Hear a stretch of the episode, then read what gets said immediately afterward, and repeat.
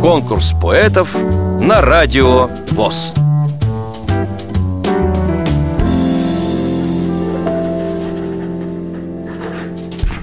Меня зовут Моисеева Елена, мне 38 лет. Я родилась и живу в городе Тула. В 2004 году я закончила Тульский сельскохозяйственный колледж, факультет менеджмент. Три года я отработала на ТПО «Квант», это предприятие для слепых. В 2013 году прошла обучение по программе «Джоус» в КСРК.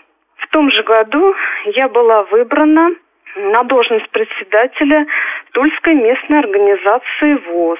После этого я занялась спортом, чем сейчас активно и увлекаюсь, в частности теннисом для слепых. Заняла первое место в чемпионате по Тульской области и в семнадцатом году участвовала в чемпионате России в Раменском. У меня много друзей, я люблю путешествия и аудиокниги. Занимаюсь лепкой из глины и декупажем. Со своими изделиями езжу по разным выставкам и мероприятиям. Стихи пишу с 17 лет. Они печатаются в сборниках «Не спит моя душа», который выпускает Тульская областная библиотека для слепых. Стихи печатались в журналах «Страна и мы вместе», «Наша жизнь», различные тульские издания. Также я имею страничку на стихи.ру. Потеря. Слезинки в уголочках глаз дрожат. Вот-вот дорожки на щеках начертят. Судьбы холодный, равнодушный взгляд со мной теперь отныне и до смерти. Мне бы закричать, но только я молчу, ладони крепче в кулаки сжимая.